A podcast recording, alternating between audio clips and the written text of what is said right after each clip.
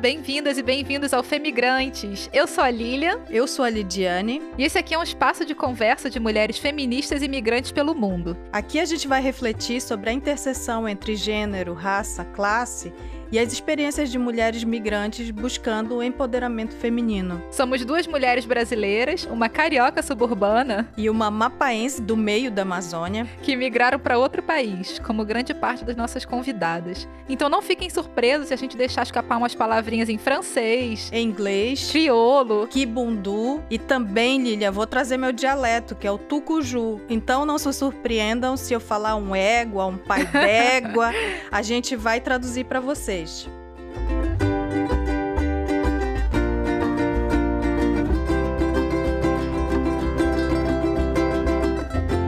Esse aqui é o primeiro episódio do Femigrante Podcast, então bem-vindas e bem-vindos a todas. E como a gente prometeu no nosso teaser, hoje a gente vai falar um pouco mais aqui da proposta. E para isso a gente vai começar falando de nós duas, né? Então a gente vai contar um pouco mais para vocês dos nossos percursos de migração e também da nossa experiência com o feminismo. Só lembrando para vocês que aqui a gente não é especialista em questões migratórias nem raciais. A gente vai conversar aqui com base nas nossas experiências pessoais e nas nossas trocas com outras pessoas. Então nada aqui é uma verdade universal absoluta, tá? Esse é um espaço de troca e construção e a gente conta com vocês do público para vir construir com a gente.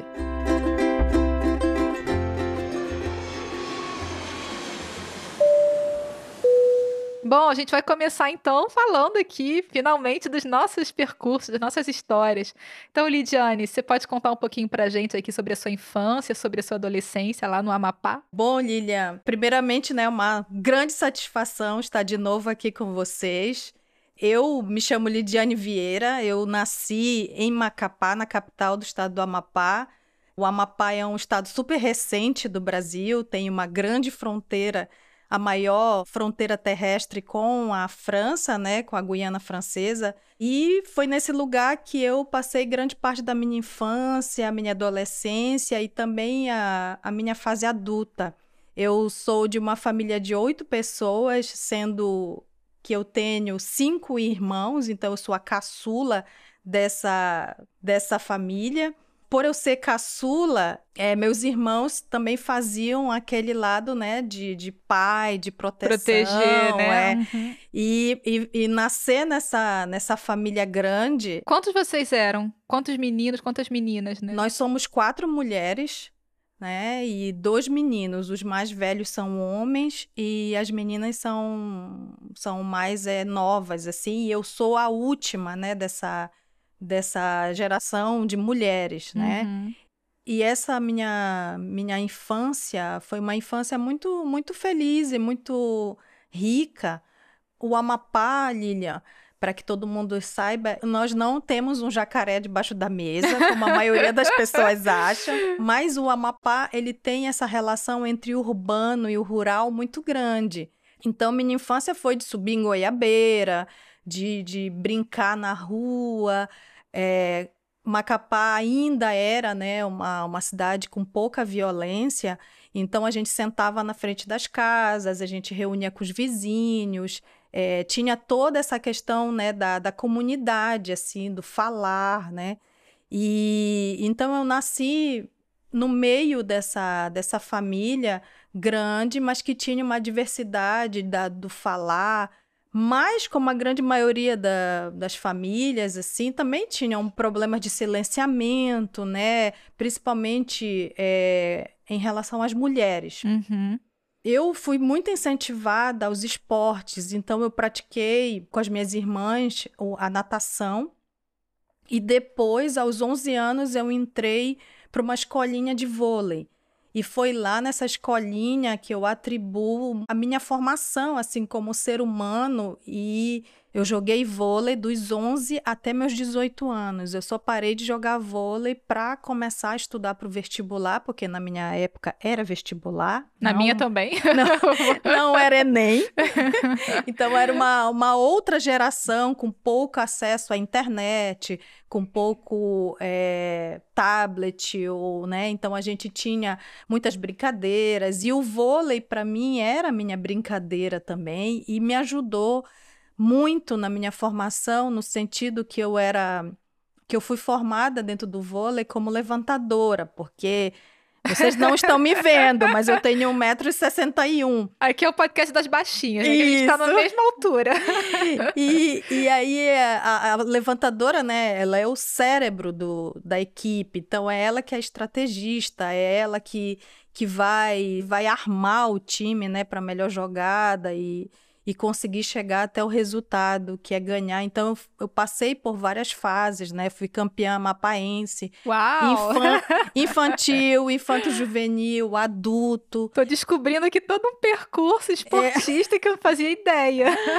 que ficou um pouco no passado, né? Mas eu continuo, gosto muito de fazer esporte. E aí, Lilian, a Macapá é um, um, estado muito recente, como eu te falei, e a gente, as instituições escolares e universitárias, elas são recentes também. Uhum.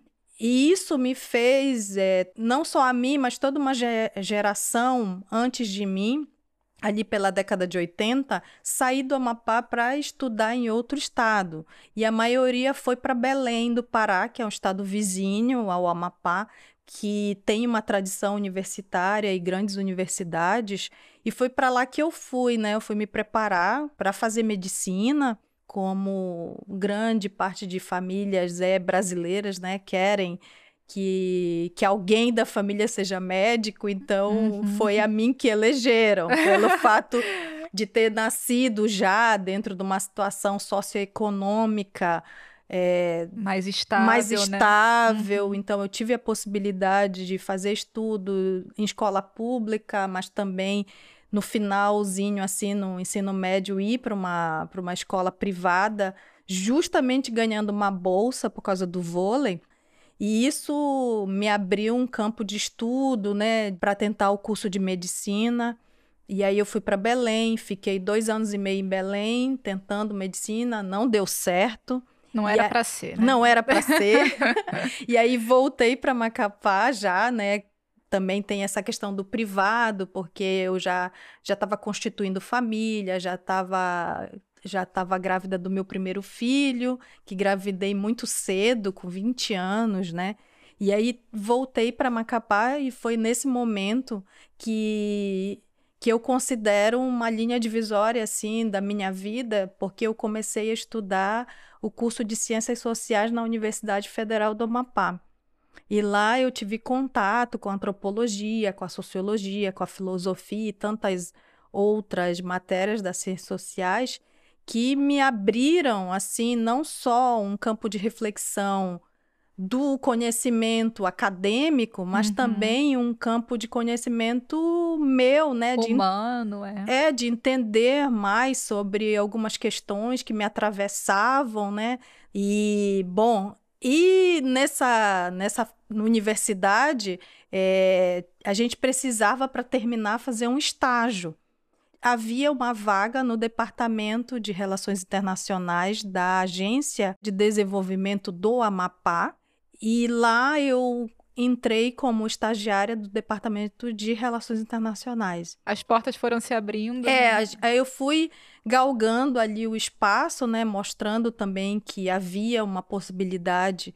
E foi nesse momento também da faculdade que eu consegui fazer o curso de francês, porque como a gente tem, Lilian, a fronteira com a Guiana Francesa, o Amapá desenvolve muitas cooperações com a França. Uhum. E existe, né, o ensino obrigatório do francês. O francês é a segunda língua ensinada no Amapá, então nós temos lá uma escola pública que ensina francês, que é o Daniel Mitterrand, e foi lá que eu me formei.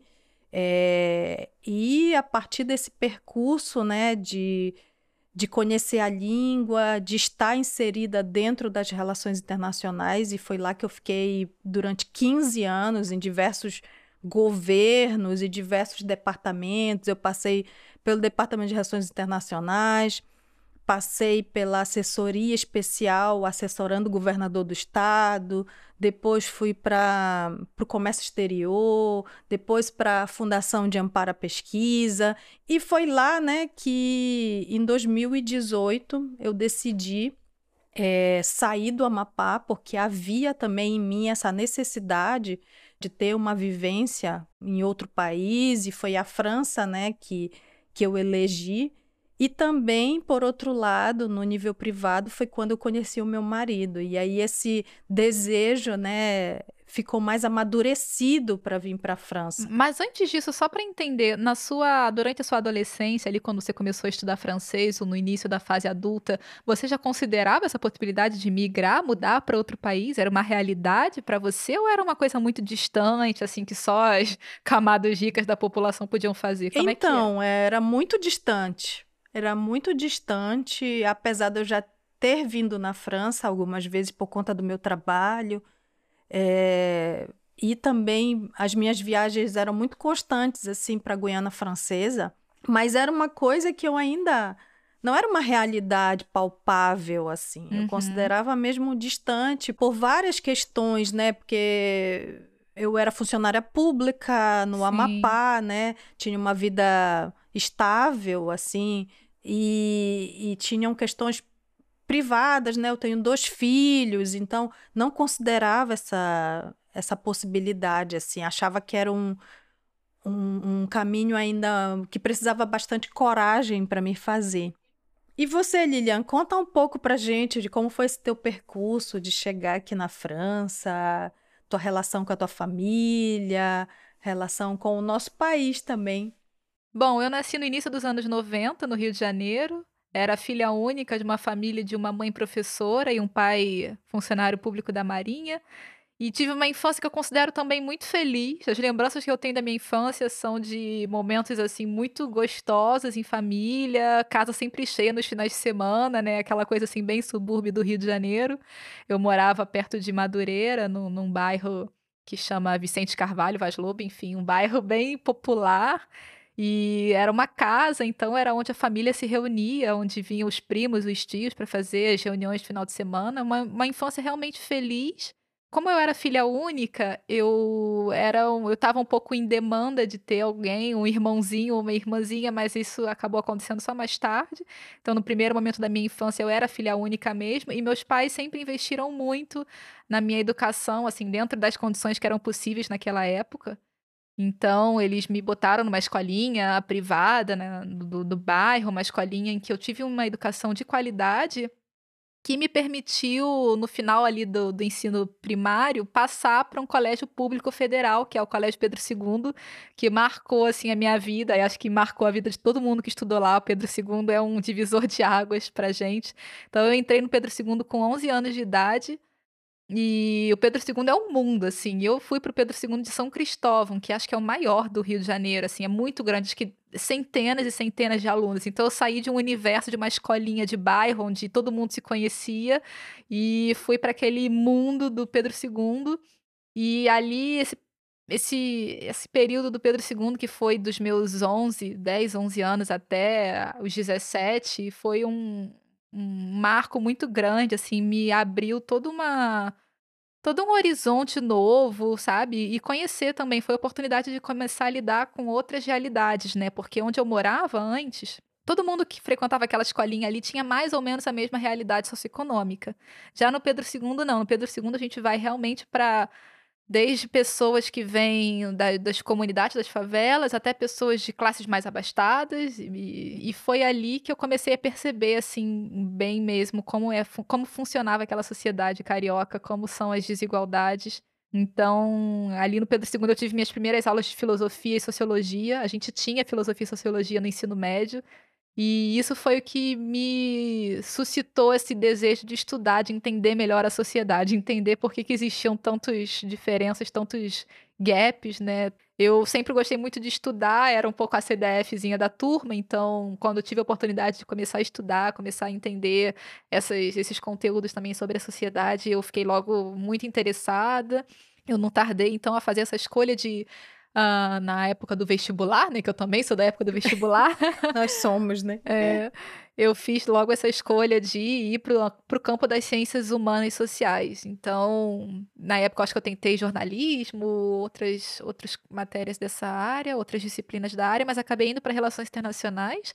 A Universidade Federal Fluminense, que é em Niterói, né, outra cidade ali do outro lado do, da Baía de Guanabara, tinha começado um novo curso de Relações Internacionais, então era oportunidade para mim. Qual foi o ano? Alor, qual foi o ano? Foi em 2007. Eu comecei a faculdade em 2008, então a primeira turma de Relações Internacionais da É UF interessante, né? ali. Porque os cursos de relações internacionais, eles começam nessa época, né? Tem um boom, assim, de... Sim, sim, 2008. Eu acho que antes só tinha nas universidades privadas no Rio Isso. de Janeiro. Mas tinha muito na poucas, PUC, é. assim. Macapá começou em 2005. Pois é. Lá no Rio de Janeiro tinha a PUC Rio, que era uma universidade caríssima na época, eu não podia pagar. Acho que até tentei uma bolsa, mas acho que eu consegui uma bolsa parcial, enfim, não ia rolar. E aí, bom, consegui lá a minha vagazinha na UF e fui, né, para esse curso novo que não tinha ainda histórico nenhum, estava começando. Então foi uma construção que a gente ali com- junto com os colegas, era uma turminha pequena, 30 pessoas só, era uma turminha realmente bem especial assim. E, e aí a gente foi construindo esse curso junto com, claro, a equipe dos professores e quando a gente começa a estudar relações internacionais, a gente entra ou achando que vai ser diplomata, ou Vai logo achando... trabalhar na ONU, né? Pois é, então a gente Começou o curso de Relações Internacionais, você já se coloca um, um blazer, Já- né? exatamente. Já pensa que, que vai trabalhar na ONU, Exato. E aconteceu mesmo. Eu lembro que eu fui logo no- no- nos primeiros semestres, assim, eu lembro que minha mãe me levou, a gente foi comprar assim, eu precisava de terninho e tal, porque eu achava, né, que mais cedo ou mais tarde ia começar ali a trabalhar na diplomacia, enfim, e depois eu percebi que não era aquilo que eu queria. Não era bem a realidade, É, né? E que mesmo que não era o que eu queria, porque eu fui, ao longo da faculdade, eu fui me interessando cada vez mais pelo setor de, de trabalho em direitos humanos e trabalho humanitário. E aí, no final, no último ano, assim, eu tive a oportunidade de, de me aprofundar um pouco mais e de decidir mesmo fazer um, um estágio, uma primeira experiência nessa área. E, bom, só para voltar um pouco na minha realidade socioeconômica, assim, viajar, né, migrar também era algo muito distante. É, pra mim também. Pois é, então ahn, pensar em morar fora do Brasil era uma coisa assim, É. uau, com atenção, né? É, tipo, n- não é uma coisa que você consegue fazer facilmente. Meus pais nunca poderiam bancar a minha estadia fora, então se eu fizesse, se eu tivesse que ir, eu ia ter que me virar sozinha Sim, sim. como é o caso, né? Então, depois que eu terminei a faculdade, eu fui fazer um estágio curto. Não foi bem um estágio, na verdade, foi um trabalho voluntário no Egito, através de uma associação que chama IESEC. E é uma, uma associação estudantil que promove uns intercâmbios voluntários. E aí eu fui para passar seis semanas, seis ou oito semanas no Egito, numa organização local, a Caritas, né, que é internacional, mas que lá Caritas, era é. um- o escritório local da Caritas, num projeto com crianças.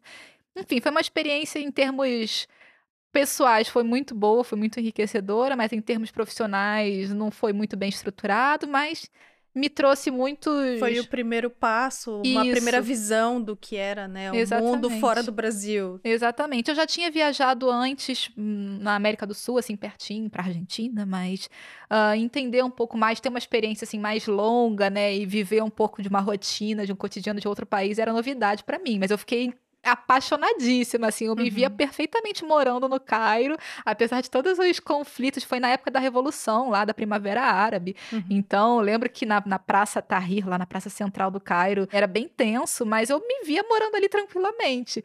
E eu voltei dessa viagem, assim, decidida a querer ter uma experiência fora do Brasil.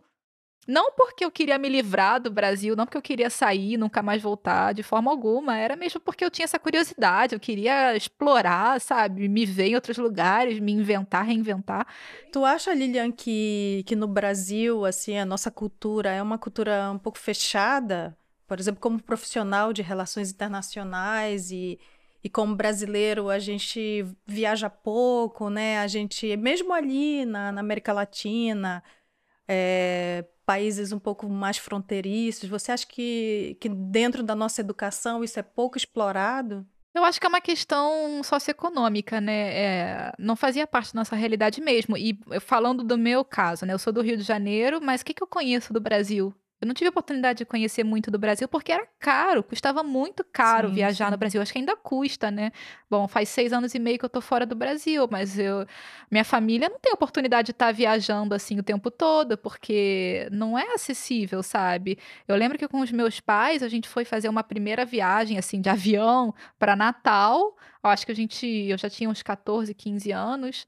E foi aquela viagem, foi um, né, uma, um evento. Uma mega produção. É, eu lembro que a gente foi até com roupa meio arrumadinha, sabe, pro aeroporto, achando que. Então, eu acho que a dificuldade maior era essa, vontade não me faltava, pelo menos em mim não faltava. Uhum. E então, quando eu voltei do Egito, eu estava mesmo decidida a me organizar e achar uma maneira de, de ter essa experiência fora. E comecei a trabalhar em pequenos trabalhos, pequenos contratos temporários, Trabalhei muito no setor de eventos no Brasil. Em 2012 foi o ano da Rio Mais 20 no Brasil, né? Então foi um primeiro grande evento que eu participei. A partir dali fui conhecendo outras empresas do setor, fui criando networking ali. Trabalhei durante dois anos e meio como freelance. e aí fui juntando dinheiro, fui juntando as condições para vir para a França. A França já era um desejo, porque no Pedro II eu tinha tido aula de francês. Se bem que pensando bem agora, eu acho que eu nem gostava tanto do francês assim na época, eu achava um pouco chato. Entendia para que isso servia na minha vida hoje. Hoje você entende um pouquinho, é. né? Talvez. Pois é, mas o desejo da França veio muito também porque, como eu queria trabalhar nessa área de direitos humanos e ação humanitária, a França tinha muitas boas formações nessa área e principalmente formações que custavam o valor que cabia no meu bolso, porque quando eu olhava as outras oportunidades aqui na Europa eram 10 mil euros o, o, ano letivo e a França, o governo francês subsidia bastante a educação né, superior. Uhum, uhum. Então a França era o que eu podia pagar também, né? Era acho que 400 e poucos euros o ano letivo. Então eu falei, é para lá que até, eu vou. Até 26 anos, né? É, é verdade. Porque eu não peguei essa, essa fase, né? Porque como eu emigrei já com 38, 39 anos, então muitas muitas atividades para estudante eu não consegui me beneficiar. É interessante pontuar isso, que eles dão bastante vantagens para a juventude, entre aspas, né? O que, que é a juventude? Esse é um outro, outro debate, mas é até acho que 26 anos a gente tem esses benefícios. Então foi o que me ajudou, né? E aí por isso que eu vim para cá. Então, Lidiane, para voltar um pouquinho aqui no seu percurso, como é que você tomou essa decisão, então, de vir migrar aqui para a França? Como é que você decidiu sair do Brasil? O que, que te motivou? Então, eram, foram várias questões, assim, né, que, que, que eu consegui reunir para tomar essa decisão. Acho que o que mais pesou mesmo dentro dessa decisão foi porque eu comecei a perceber que o Brasil estava mudando bastante uhum. em relação às possibilidades de econômicas e que é o que a gente está vivendo hoje, né? Um país com bastante silenciamento, poucas políticas públicas voltadas à, à, diversidade, a questão da pesquisa e da ciência bem fragilizado atualmente, e, e mesmo no campo do meu trabalho, porque na cooperação eu fazia bastante projetos de educação, projetos de apoio às pessoas que viviam na fronteira Sim. e de saúde. Só que com essas mudanças que estavam acontecendo, voltadas mais a, ao campo do desenvolvimento econômico, uhum. é, eu comecei a, a não poder mais fazer algumas atividades todas as atividades dentro do meu campo de ação eram voltados a ao desenvolvimento de empresas ou atração de investimentos. Eu via que existiam possibilidades dentro do campo da atração de investimentos, mas da maneira que estava sendo colocado não era uma coisa que me motivava ou que me incentivava. E, por outro lado, teve a questão pessoal, né, de ter conhecido meu marido, a gente uhum. se casou, ele vivia no Brasil nesse momento, quando a gente se casou e quando a gente se conheceu, mas pouco a pouco a gente decidiu sair do Brasil e viver na França e se instalar na França em 2018. Uhum. Mas, como eu te falei, eu não queria parar né, com a questão das formações e, e com continuar a trabalhar na minha área, que era a área de cooperação.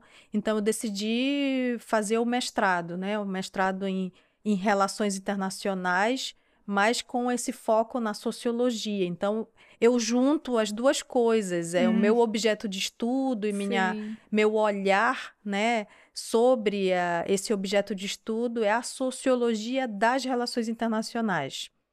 Então, teve esses vários elementos assim que me fizeram migrar, né, questões do, do Brasil, socioeconômicas do Brasil, questões privadas e, e também esse capital cultural que eu já tinha, né? Uhum. Pelo fato de já ter o francês como uma língua que não era estranha para mim. Sim, já ter né? trabalhado muito com já a ter França trabalhado ali, né? também com a França e que eu pensava, né? Que já conhecia um pouquinho os franceses, o modo de Uhum. trabalhar, né? Só que não foi bem assim, né? É. Uma coisa é- é você eu estar, né, dentro do Amapá e dentro desse ambiente conhecer é, é, já um, um, um network, formas de, de trabalho. E outra coisa E é outra tá coisa é do quando você lado. está, né, do outro lado Uhum. e adquirir essas novas formas. Até mesmo a língua francesa, que ela tem várias nuances, né? Tem uma, um tom de ironia às vezes Sim. e tem vários, vários níveis de, de discussão. Então, tudo isso você tem que. É um desafio para quem migra e para quem vive no país. Mas quando você estava lá no Amapá, quando você trabalhava, né, com os franceses, como é que funcionava? Eram franceses da França metropolitana, aqui da Europa, ou eram majoritariamente franceses ali da fronteira com a Guiana Francesa? Era tudo, né? A gente trabalhava tanto com o francês metropolitano quanto o francês da Guiana Francesa. Entendi. Mas eram todos os públicos, assim, francês metropolitano, políticos, senadores.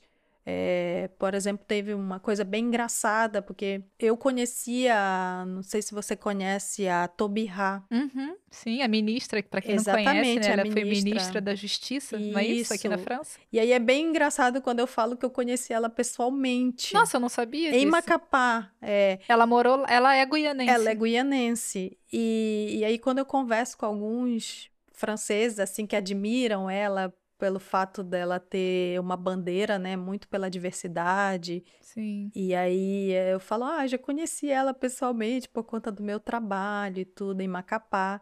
Porque Uhum. na época ela era senadora pela Guiana Francesa. Hum. E é uma grande personalidade aqui hoje, né? Exatamente. Até tá cotada, né, Pra pra presidencial. futura presidente Queremos, França. já. Queremos, Tobirá. que eu acho interessante, Lidiane, no seu percurso é que você veio, mas você não veio sozinha, né? Você trouxe a sua filha, que já é adolescente, né? Um filho ficou lá e a mais jovem veio. Como é que foi isso, essa decisão de quem vai e quem fica? É assim, é, e é até interessante você me perguntar isso, porque eu migrei com quase 40 anos, né? Então, a minha decisão de vir para a França, ela, ela foi muito bem pensada, assim, na minha cabeça de mulher feminista, Sim. né? Então, eu falei assim, vou migrar, tenho o casamento, tenho os estudos, então eu me dei um tempo. Eu falei, não vou levar meus filhos agora, porque meus filhos estudam. A minha filha estava ainda no fundamental Sim. e o meu filho já tinha terminado o ensino médio, tinha, tinha ingressado numa universidade. Então eu falei assim, olha, a França tem esse essa diferença, né, de ano letivo. Sim, é, porque aqui é no, em setembro, né? É, então a Mariana veio um ano depois. E o meu filho, pelo fato dele estudar ainda no Brasil, a gente decidiu que era melhor ele ficar lá, terminar a faculdade e, quem sabe, vir para cá fazer uma pós-graduação ou outro estudo. Entendi. E isso é importante falar e deixar registrado aqui, Lilian, que a minha ideia de mostrar o meu percurso é não romantizar a migração. Excelente. Que às vezes você quer migrar e você quer migrar de qualquer jeito, Uhum, mas você tem que lembrar que existe uma família que fica, claro. e principalmente eu, que já tinha dois filhos e eu tinha que colocar na balança isso. E para você, Lilian, como é que foi a migração? Conta mais aí pra gente. Bom, é, então eu tinha tomado essa decisão, né, depois que terminei a faculdade, de me organizar. Como você também foi uma migração preparada, tive a sorte de poder. ah, não sei se eu diria sorte, né, mas acho que a sorte conta um pouco, né, da gente ter ali, conseguir reunir algumas condições para se preparar, para se organizar. Então, conseguir financeiramente e até também culturalmente me preparar, me formar para isso. Em 2014, eu candidatei para o mestrado que eu queria fazer aqui, esse mestrado em gestão de projetos humanitários e de direitos humanos. E aí passei, só que passei sem bolsa, e aí foi o pânico, né? tipo, as portas estão abertas, mas você vem e traga Nem seu todas, dinheiro. Né? É. então, bom, por um lado eu tinha ali uma graninha guardada, e foi o que me ajudou a, me virar nos primeiros meses. Eu vim mesmo Salve assim. Os, os, os, eventos, né? Os megas eventos é, do Rio, exatamente. né? Exatamente. Foi o que me ajudou, me deu as condições, porque consegui vir, vim para o início do ano letivo, né? Como você falou, começa em setembro. E aí eu tinha meu namorado da época, que hoje é meu marido, e que estava lá e ele não tinha a menor vontade de vir para a França. Não era um projeto dele morar na França, falar francês. E ele sabia que era um projeto meu e ele me apoiou bastante. Só que na hora que aconteceu, na hora que se materializou, a gente ficou assim, ok, e agora? E tem aí... isso, né? Tem a, a expectativa, né? Versus e tem a realidade, né? Exatamente. Então, mas aconteceu e aí a gente ficou naquela não, vamos, a gente vai fazer dar certo e eu vim Vim para ficar os primeiro, o primeiro semestre, né, que dura de setembro até janeiro, e aí, meados já do semestre, eu tava naquela bad, saudade de casa, comprei uma passagem para passar o Natal lá, voltei para passar o Natal e Ano Novo, não ia conseguir passar longe da família. Foi bem difícil, assim, no início, eu lembro que eu cheguei e fiquei muito desanimada, não sei, acho que eu não entendia muito bem aqui a, a realidade da, da vida cotidiana, é, ia no mercado, queria comprar arroz, não achava a seção de arroz do mercado. Falava, onde é que está o raio da seção de arroz? Porque no Brasil, pelo menos no Rio de Janeiro, a gente tem aquelas seções de sacos de 5 quilos de arroz. E aqui o, o, o, saquinho de arroz, ele vem num 500 gramas de arroz, um quilo de arroz uhum. no máximo. E eu ficava, não, mas como é que faz para sobreviver aqui? E aí cheguei a pensar em ir embora, assim, não queria mais, desanimada. Mas aguentei. E aí voltei para passar Natal Ano Novo, aí me deu aquele novo gás, e aí conversando com, com o Glauco na época, ele falou: Não, eu vou, vou lá te visitar, ficar um mês, dois meses, e aí logo depois que eu voltei, ele veio. Nesse meio tempo que ele veio, ele estava já no processo de obter a cidadania dele uh, portuguesa, então acabou que ele nunca mais voltou para o Brasil, e aí a gente começou a construir a vida aqui. Eu estava fazendo o master, né, o mestrado, aí ele começou a se organizar para fazer um, uma outra graduação. E aí ele começou a estudar francês, porque ele não falava francês, ele veio e aprendeu aqui na Marra. Então ele aprendeu e a gente foi se organizando assim. Foi bastante difícil no começo, a gente passou bastante perrengue, assim, dos mais variados que você imaginar. De... Conta aí pra gente um perrengue. Ah, nossa, cada coisa, assim, caramba. perrengue administrativo. Administrativo eu passei muito, né? Porque ele, como tinha os documentos portugueses, não. Mas eu, filas da prefeitura, que é o órgão aqui onde a gente renova o nosso visto, nossa, mas era de, às vezes, sair chorando, né, da prefeitura. Claro, porque, quem nunca, né? Caraca, a uhum. gente chegava na fila, 8 da manhã, já tinham 100 pessoas na sua frente. e eh, geralmente você vai no, no, no frio, né, da manhã, aquela chuvinha fina, você tem que ficar lá oito horas já. E eu tenho uma curiosidade, assim, o que, o que mais você ouviu, por exemplo, por conta das pessoas no Brasil com essa migração? Ah, o que eu ouvi de muito estigma, era... de... de... É, de que era super chique, né? Nossa, vai que chique, vai morar na França, que chique, tá em Paris. Mal sabe das... dos perrengues, perrengues que né? a gente vive, né? De dia a dia aqui, pegando o metrô. Pra mim, foi muito... Quando porque já tinha, né, essa coisa, como eu trabalhava na relação internacional, já tinha, nossa, você é chique demais, você tá no Itamaraty, você tá não sei aonde. E quando eu casei, foi foi um pouco pior, assim, né? Porque casar com um francês, você automaticamente já casa com um pote de ouro. Uhum. Tinha muito essa questão, muitas pessoas começaram a falar: ah, agora você tá rica. Ganhou né? na loteria, né? Ganhou na loteria. Sabem de nada, né? É. E, e, conta pra gente, Lilian, como é que tá a vida atualmente, assim, porque a gente contou um pouquinho até a nossa chegada aqui, né? E aí. E, e aí, agora? E né? agora? Bom, agora eu trabalho numa organização de direitos humanos que luta contra a pena de morte, que se chama, traduzindo para o português, se chama Juntos contra a Pena de Morte. O CPM, Ensemble contre la peine de mort. Vai fazer cinco anos que eu trabalho lá. Cinco anos? Não, na verdade já fez cinco anos. eu comecei com um estágio, um pouco como a sua experiência, né? Um estágio, aí depois o outro contrato e um outro contrato, e agora estou lá há mais de cinco anos. É um trabalho bastante interessante. Eu trabalho em dois polos diferentes. Um polo que é a interpelação política, né, o que a gente chama de advocacy, ou em francês, plaidoyer, que a interpelação política, é mobilizar atores políticos para fazer avançar a causa da, da, abolição da pena de morte. E o outro polo é o polo de busca de financiamento. Então, a gente tem os congressos mundiais contra a pena de morte, que acontecem uma vez a cada três anos. O último foi no Parlamento Europeu, assim, então grandes instituições que a gente mobiliza. E é incrível, assim, é uma causa muito nobre, muito importante. Eu aprendi muito nessa organização, assim, tive a oportunidade de estar na ONU. Uau, pelo menos uma visita, né? É, tive a oportunidade de, de entender mesmo, sabe? De observar que, que que bom que eu fiz essa escolha, sabe? Tô muito contente com essa escolha que eu fiz. Realmente a diplomacia não era onde eu queria estar, eu prefiro estar tá exercendo esse outro lado aqui da desse campo que é a sociedade civil, né? E... e... é interessante você falar isso, né? Porque trazer também essa diversidade do que é o campo da relação internacional, né? Sim, é muito vasto. Muito vasto, muito, muito rico. Uhum.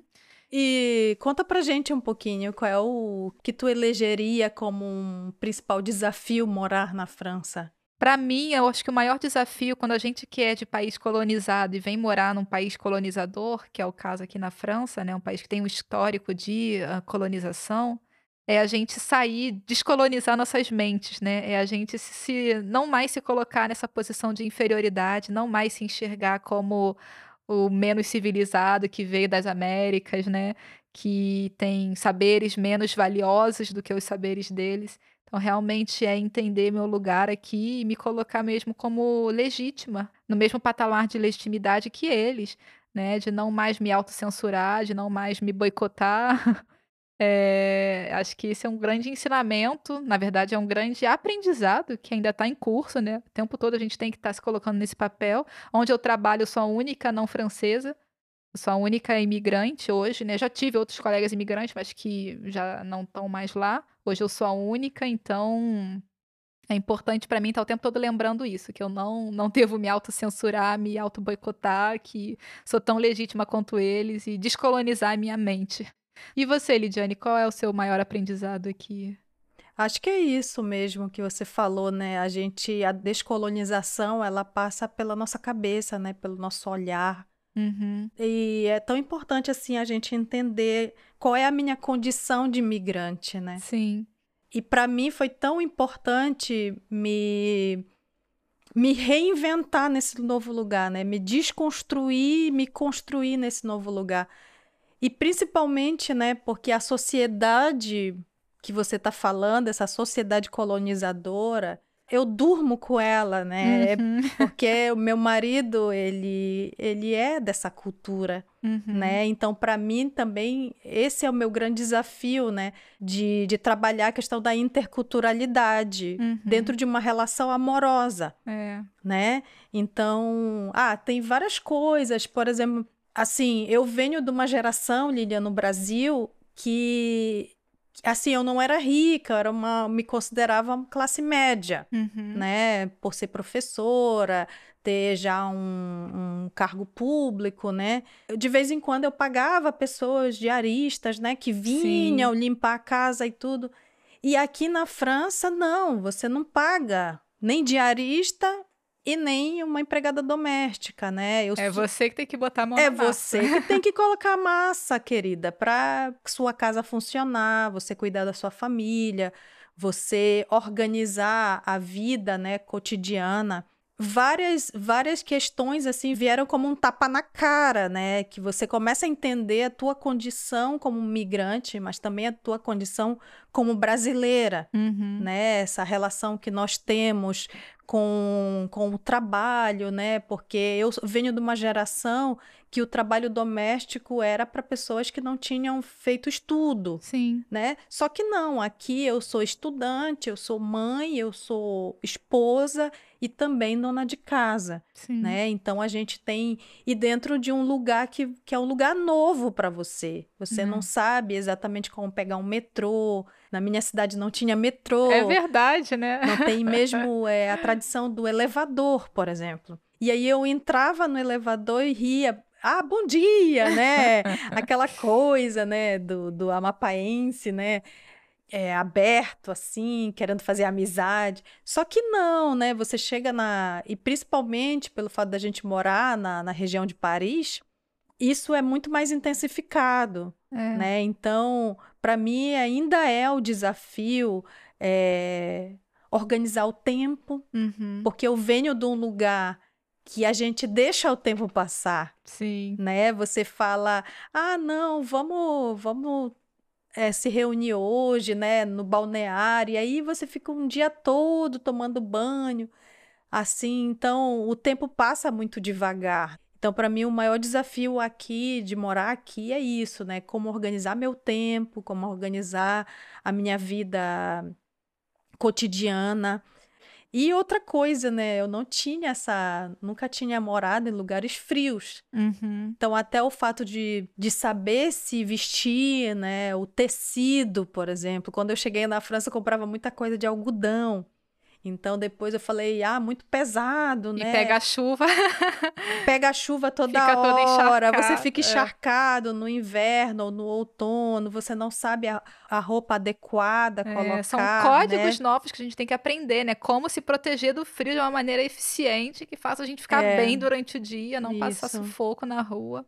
É. E, e também essa proximidade com as pessoas. Qual é o, qual é o, o limite, né? Aham. Você não pode tocar muito. Agora, né, com a pandemia, a gente não pode tocar, mas para mim era um grande desafio esse limite. Qual era, o, qual era a proximidade que eu tinha que ter com as pessoas? Sim. Porque quando eu conhecia alguém aqui, eu já queria fazer amizade, eu já chamava para ir em casa. Sim, a gente é muito aberto, né? E, E, aqui. não é muito assim, né? É. Tem vários níveis, né, de amizade, de proximidade. Teve uma situação bem engraçada que eu passei, porque o meu orientador, né, o meu directeur de, de mémoire, encontrei com ele uma vez, assim, fora da universidade, ele me cumprimentou e tudo. E logo depois eu encontrei com ele no saguão da universidade. E aí eu fui dar dois beijinhos nele. Foi um constrangimento imenso, imagino. porque ele me cortou na hora. Ele falou: Aqui não, Ligiane, você não pode me beijar. E até mesmo depois entendi, né, que até é uma forma de proteger o aluno Sim. ou a aluna, né? A gente vai trabalhar dois anos ou um ano direto, dependendo do, da quantidade de tempo você vai ficar com o teu diretor, mas é uma, uma relação que, que precisa ter esse distanciamento também para que a pesquisa e o trabalho se desenvolva. E sua vida atualmente, Lidiane, como é que funciona? Como é que tá aí os seu, seus projetos? Então, Lilia, é, eu não trabalho ainda na minha área. Eu, no primeiro ano, eu fiz um estágio de quatro meses no CNRS, porque o meu mestrado é em pesquisa. Não é obrigatório fazer o estágio, mas como o projeto pelo qual eu ainda trabalho até hoje precisava de uma pessoa que entendesse o Amapá, que entendesse o, o, a rede né, de pessoas para entrevistar, para pesquisar no Amapá. Então, eu estava no local certo, na hora certa. Uhum. Né? Então, no primeiro ano, eu, eu recebi uma bolsa, mas aí no segundo ano a bolsa acabou, né? E aí eu tive que fazer os pequenos jobs, Sim, né? como Como a grande maioria dos estudantes aqui, eu trabalhei, eu tenho trabalhado como Nunu. Então, esse trabalho normalmente eu faço no final da tarde, de quando as crianças saem da escola, tem essa demanda, né? Sim. Ou você vai buscar na escola, ou você pega na escola e fica com ela durante uma hora, duas horas, dependendo do, da necessidade da família. Então, eu tenho feito esses pequenos jobs e continuo na área da pesquisa. É, Então, eu acho que, que nós, assim como imigrante, Acho que tem que ter um pouquinho também de humildade, né? Totalmente. Às vezes dá um passo atrás para depois é, dar dois à frente. Né? Exatamente. Né? Eu lembro também, ouvindo você falar de quando eu estava né, durante o, o, mestrado, eu também trabalhei, não cheguei a trabalhar com criança, mas eu trabalhei numa agência de turismo, na verdade, os barcos aqui do Rio Sena, né? Trabalhei como o teste da Kay, né? Que é o que? Uma recepcionista Sim, ali do, tem dos bastante, jantares. Né? É. Os jobs de hotéis. Pois é, é e muitos estudantes fazem esse trabalho porque a gente precisa, né, financiar a nossa vida quando está estudando. E era o que permitia também. Então, realmente foi uma oportunidade ali de, de sair desse salto e de. Bom, eu não tinha uma vida ainda construída profissionalmente no Brasil, né? Eu fiquei dois anos e meio trabalhando como freelance. Mas mesmo assim, né? A gente lá no Brasil, eu sim, tinha alguns acessos que quando cheguei aqui não tinha mais. Então você tem que mesmo que. A migração acho que é isso, sabe? Ou você fica no passado, ou você olha para o futuro e traça as tuas estratégias e traça teu, teu caminho futuro.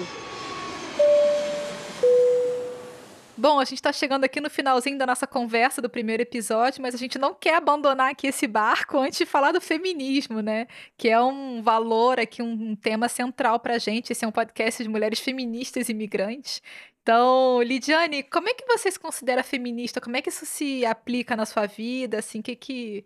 Quando é que você se entendeu feminista? O feminismo, para mim, é uma filosofia de vida. Então, eu uso o meu corpo, eu uso a minha voz, eu uso as minhas práticas do dia a dia para dialogar, por exemplo, com a minha filha, com meu marido, com o meu filho, tentando é, mudar algumas práticas e, e normas estabelecidas pelo patriarcado. Eu sou um pouco fora da curva, né, Lilia? Porque eu sou uma mulher que casei, né? Que muitas feministas é, criticam essas formas tradicionais de casamento. Uhum. Então, eu, eu sou uma mulher também que tem um percurso de casamentos longos, com dois filhos, né?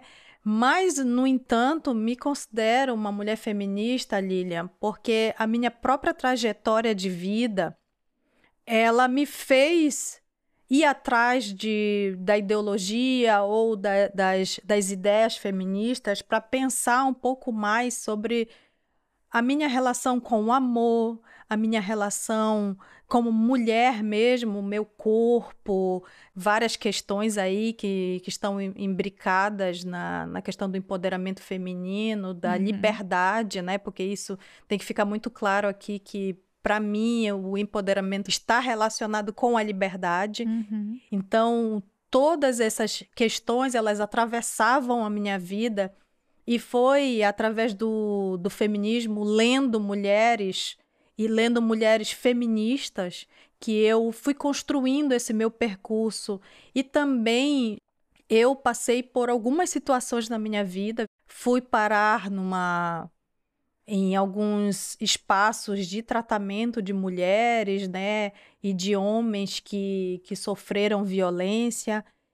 E, e aí eu considero que foi um divisor de águas, porque aí eu comecei a explorar mais, né, tudo que faz, me fazia entender qual era, por que, que eu estava passando pelaquela situação. Foi uma busca por respostas, talvez. Uma né? busca por respostas. Eu acho que chegar também aqui na França me fez entender um pouco mais sobre a minha relação com o amor, sobre a minha relação de formação dentro da cultura brasileira, Sim. né?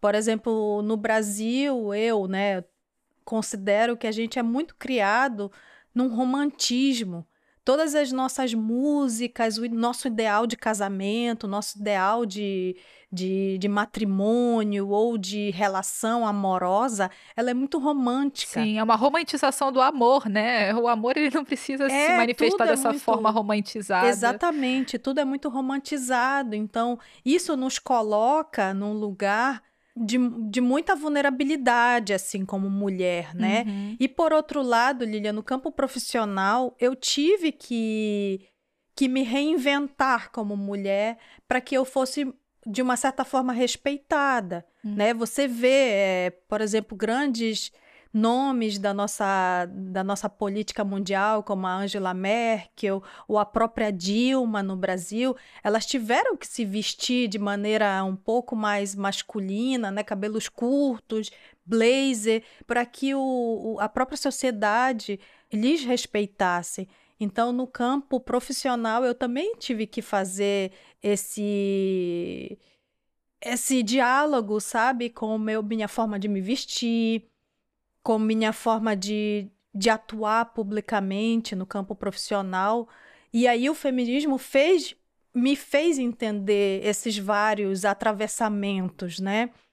É, mas eu queria deixar muito claro assim que a minha ideia de feminismo e aí eu ainda estou ainda em construção, né, como uma aprendiz dessa uhum. corrente e eu me identifico, dentro do feminismo, a gente tem muitas correntes, e eu me identifico muito com, os, com as ecofeministas, né? Principalmente aqui na França foi o que me fez despertar bastante sobre a relação não só entre homens e mulheres, mas existe uma coisa muito mais profunda, né? Que são as desigualdades sociais, uhum. que são a, a própria construção nossa em relação a a questão da terra, a questão do que vem do, do uh, que nutre a nossa vida, né? Uhum. Então a revolução, eu acredito, né? Não só feminista, mas ela vem da, da terra, do que nos nutre, do que, do que a gente planta, né? Hoje a gente está vendo, né, a transformação climática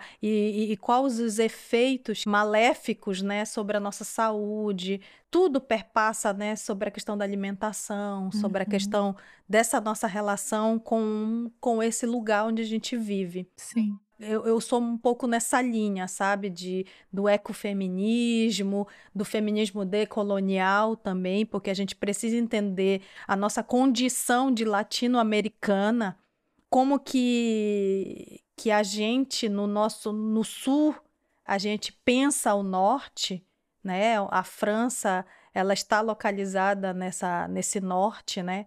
E como que nós que somos do sul, a gente pensa esse norte. É interessante isso que você diz sobre essas relações também não só entre humanos, né, mas também com os elementos da natureza, com a terra. Isso me faz pensar também num ponto que a gente não levantou, que é a questão racial, né? Acho que a gente falou um pouquinho no teaser, mas você é uma mulher indígena, né, de fenótipos indígenas. Eu sou uma mulher negra de pele clara, então a gente tem, né, na nossa ancestralidade relações com esses elementos, né, com esses valores da, da natureza, do do nosso, das nossas comunidades ali, formas de vivências que são totalmente diferentes dessa forma neoliberal capitalista, sociedades industriais, não é, na nossa ancestralidade não, não é isso que, que prevalecia, então é interessante a gente articular tudo isso, né? E, e para mim, assim, o feminismo ele é um valor que vem um, um, pouco da infância, né? Através da, da minha mãe, que foi minha primeira referência de feminismo. Já falei isso no Femigrantes francês e agora estou falando aqui que a minha mãe foi essa pessoa que me ensinou, me fez entender que esse valor da liberdade que você falou, né, uhum. Lidiane? Esse valor da liberdade ele tem que ser muito caro, ele é muito valioso mas um, era um feminismo talvez que não se intitulava dessa forma, né? Sim. Porque eu acho que também era o caso é, também não é muito da geração delas. Né? É, pois é. Então, acho que em termos de, de leitura, né, de uma literatura feminista, isso foi começar mais depois da minha fase já dos 20 e poucos anos, né? Já quase 30 em que eu comecei a ler mulheres feministas e comecei a ler também mulheres feministas negras que falam sobre o, feminismo negro, sobre o afrofeminismo, sobre o feminismo decolonial. E aí fui começar a entender e articular melhor todas essas diversas, esses diversos marcadores, né? Da nossa raça, da nossa classe, do nosso gênero. Então, por isso que aqui no nosso podcast a gente vai trabalhar com base nessa interseccionalidade então a gente vai desenvolver mais sobre isso nos próximos episódios com as nossas convidadas. Cada episódio a gente vai ter uma convidada de um país lusófono, né? Então a gente não vai ter só brasileiras pelo mundo, a gente vai ter também portuguesas, angolanas, moçambicanas e espero que de outras regiões também, outros países, né? E mulheres de fora que migraram para esses países lusófonos, né? Mulheres, não sei, francesas no Brasil, por que não? Mulheres um, de outras, outras comunidades nesses nossos países lusófonos. Então a gente vai estar tá é, em breve explorando mais. A gente vai fazer um episódio por mês, então fiquem atentos ao próximo episódio do Femigrante. E para não perder nenhum capítulo, vocês podem clicar aí no, no aplicativo de podcast de vocês em se inscrever para receber as notificações dos próximos e também seguir a gente nas nossas páginas das redes sociais, femigrantesbr.pod. A gente tem a página do Instagram e tem também uma página no Facebook. Então a gente vai estar sempre mantendo vocês informados sobre os próximos capítulos. Bom, e até lá. Até já, Lidiane. Tchau, Lilian. Tchau, tchau.